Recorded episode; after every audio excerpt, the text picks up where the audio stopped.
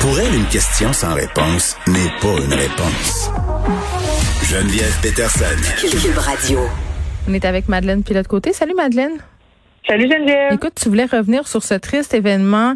Un homme inuit qui a trouvé la mort tout près euh, du refuge euh, qu'il avait l'habitude de fréquenter à cause euh, justement de la pandémie. Là, son refuge était fermé. On n'a pas encore beaucoup d'informations, mais moi, je veux qu'on le nomme, cet homme-là, parce qu'on parle de lui dans tous les médias comme étant une personne en, en situation d'itinérance inuit. Un itinérant inuit s'appelait Raphaël André. C'est ça son nom.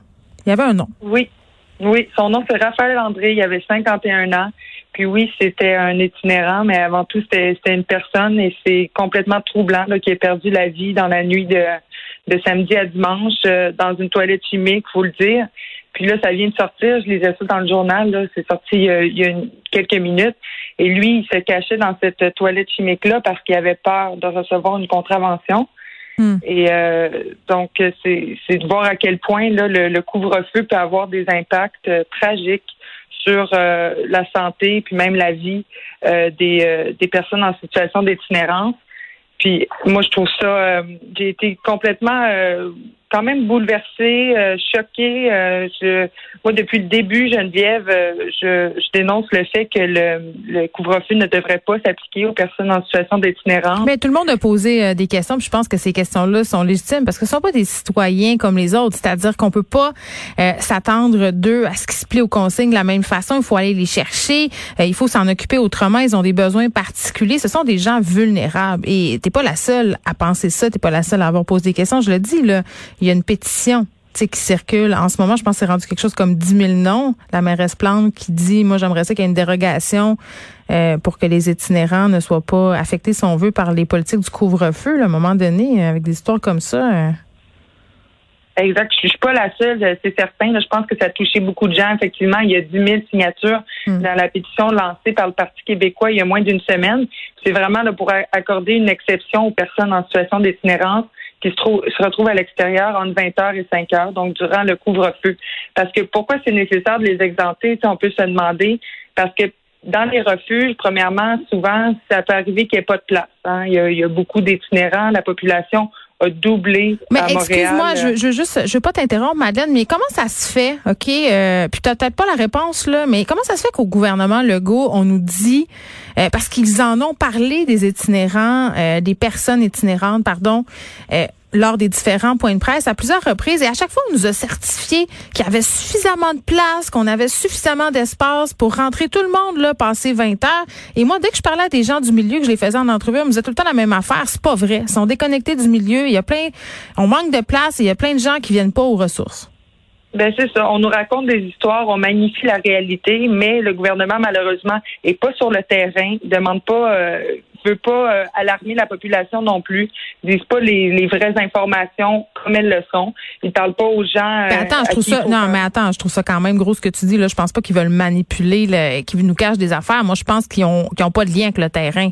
Ils parlent pas au terrain. Ben non, non, c'est ça. Ils parlent pas au terrain. C'est ça que je veux dire. Dans le fond, ils, ils, parlent pas aux bonnes personnes parle pas directement aux organismes, puis c'est un peu pour pas pour euh, nous, nous compter des menteries, mais pour magnifier un peu la réalité, puis pour pas comme ajouter aussi euh, au, fardeau, parce que mm-hmm. faut pas oublier que la, la crise pandémique, ben ça gère aussi comme un peu une euh, de la politique. Hein. Le but du gouvernement, c'est d'être élu, donc euh, ils peuvent pas nous, nous parler de, de, toutes les tristes réalités qui arrivent. Fait que oui, il essaie un peu de magnifier la, la, réalité, parce que ce qui se passe dans les refuges, c'est que même s'il y a assez de place, là, les, il y a certains itinérants, itinérantes qui sont mal à l'aise d'y aller parce que euh, ben des fois les ces personnes-là ils redoutent les infections, les agressions, les vols qui peuvent survenir dans ces endroits-là. Puis aussi ils se font voler, il n'y a pas d'intimité, c'est toujours à recommencer. Hein, faut qu'ils sortent le matin puis qu'ils s'en retrouveront le soir aussi. Ils peuvent pas consommer là-bas puis ça peut être dangereux pour la santé aussi euh, de, de de pas consommer. Par exemple quand on est vraiment accro à l'alcool, on est très alcoolique, de pas consommer pendant quelques heures, ne serait-ce qu'une nuit, mais ça peut avoir des, des effets très dommageable. Donc, le fait de ne pas pouvoir sortir à cause du couvre-feu, mais c'est très dommageable pour eux. Puis aussi les, les, enjeux de santé mentale qui peuvent être euh, difficiles à, gérer quand on est pris avec des personnes qu'on connaît pas. Ça peut euh, dégénérer quand on peut même pas aller prendre une marche pour euh, souffler un peu puis essayer de se ramener.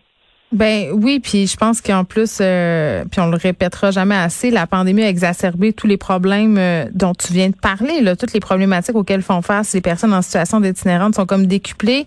Euh, et ça, c'est sans compter le fait qu'ils ont pas mal moins de ressources parce que pour marcher chaque jour au centre-ville, là, ici nos studios sont au centre-ville de la ville de Montréal, dans l'épicentre, si on veut, de l'itinérance de la ville, là, les gens demandent de l'argent puis on n'en a pas à leur donner parce qu'on n'en a plus. Euh, d'argent liquide. Puis je sais pas, Madeleine, euh, il y a quelque part une responsabilité aussi euh, de la ville puis du gouvernement parce que je trouve que comme citoyen, on se sent toujours coupable un peu quand on parle de ce sujet-là. On se dit qu'est-ce que je pourrais faire? À part leur donner de l'argent, il n'y a pas grand-chose à faire, à part ne pas les traiter comme des sous-humains. Je pense que ça c'est quand même la base. Mais à un moment donné, il faudra quand même qu'à la ville de Montréal, on se dote d'une politique claire, qu'on fasse des gestes concrets. Oui, il faut, faut, ben, premièrement, ça passe par donner plus d'argent aux organismes, à, investir dans les ressources aussi de, de, prévention, ça c'est certain, d'aider euh, concrètement sur le terrain avec de l'argent, plus de ressources, c'est sûr. Puis euh, oui, les logements sociaux, supervisés, tout ça. Oui, beaucoup de logements sociaux parce que c'est ça que les, les personnes en situation d'itinérance revendiquent beaucoup. Hein. Quand on a vu les campements sur Notre-Dame, les tentes qu'il y avait, qui étaient euh, qu'on voyait, puis c'était comme organisé. Dans le fond, ce qu'ils revendiquent, c'est d'avoir une place pour eux mais on veut pas les voir. On veut pas les voir. Regarde, il y a des condos qui vont se construire là, juste ici, là, à côté de chez Cube. Là, on est déjà en train de se dire, ben là, les gens voudront pas acheter des condos parce que là, il y a bien trop de sans-abri. Puis là, ça n'a pas de bon sens. Puis là, c'est pas un beau lieu de vie. Tu on est tellement hypocrite là. D'un côté, on se dit, ah, ils font pitié les personnes en situation d'itinérance, faudrait les aider, mais on veut pas les voir. On veut pas les avoir dans notre face. On veut qu'ils existent ailleurs que dans notre champ de vision. Ben non. Puis dans la pandémie aussi. Euh un, on est moins dans la rue, peuvent moins faire de revenus ces personnes-là. Puis aussi, ben il y a la peur du virus. On veut moins s'approcher, on veut pas euh, avoir un contact. Euh, quand on leur donne de l'argent, euh, c'est, c'est plus difficile pour eux, puis c'est plus difficile pour nous aussi. De, on a nos problèmes avec la pandémie aussi c'est plus difficile pour nous d'être euh, d'avoir euh, le cœur à bonne place et de penser mais non, mais c'est vrai, c'est vrai, on voit passer plein d'articles où on nous dit euh, que le taux de contamination auprès de cette population là, il est quand même assez préoccupant pour plein de raisons. Puis c'est vrai là quand on passe à côté d'eux, moi je l'ai cette pensée là, là, je me dis ah, je vais pas m'approcher trop près au cas où puis j'aime bien porter mon masque de ma voiture au studio parce qu'on rencontre plein de gens. Tu sais, je suis pas fière de dire ça, mais on les a ces préjugés là, puis à un moment donné, il va falloir en parler des préjugés qu'on a. Oui, puis tu sais, on parle de, il y a des gens qui pensent qu'ils devraient pas être exemptés, par exemple du couvre-feu, euh, ces populations-là. Ben, c'est, faut comprendre, c'est qu'on n'est pas égaux on dit qu'il faut, faut que tout le monde ait les mêmes règles, puis qu'on soit égaux dans les règles, puis dans les mesures sanitaires, puis ça, mais il faut comprendre que. Mais non, mais voyons, là, ça, c'est une façon un peu euh, euh, utopique de voir la vie. Là. Euh, il y a des gens qui ont des problématiques, puis il y a des gens qui ont des privilèges, et ces gens-là, ils ont perdu leurs privilèges. Donc, la moindre des choses, ça serait de s'en occuper, puis de s'en occuper comme du monde. On peut pas juste les ignorer. Merci, Madeleine. Merci.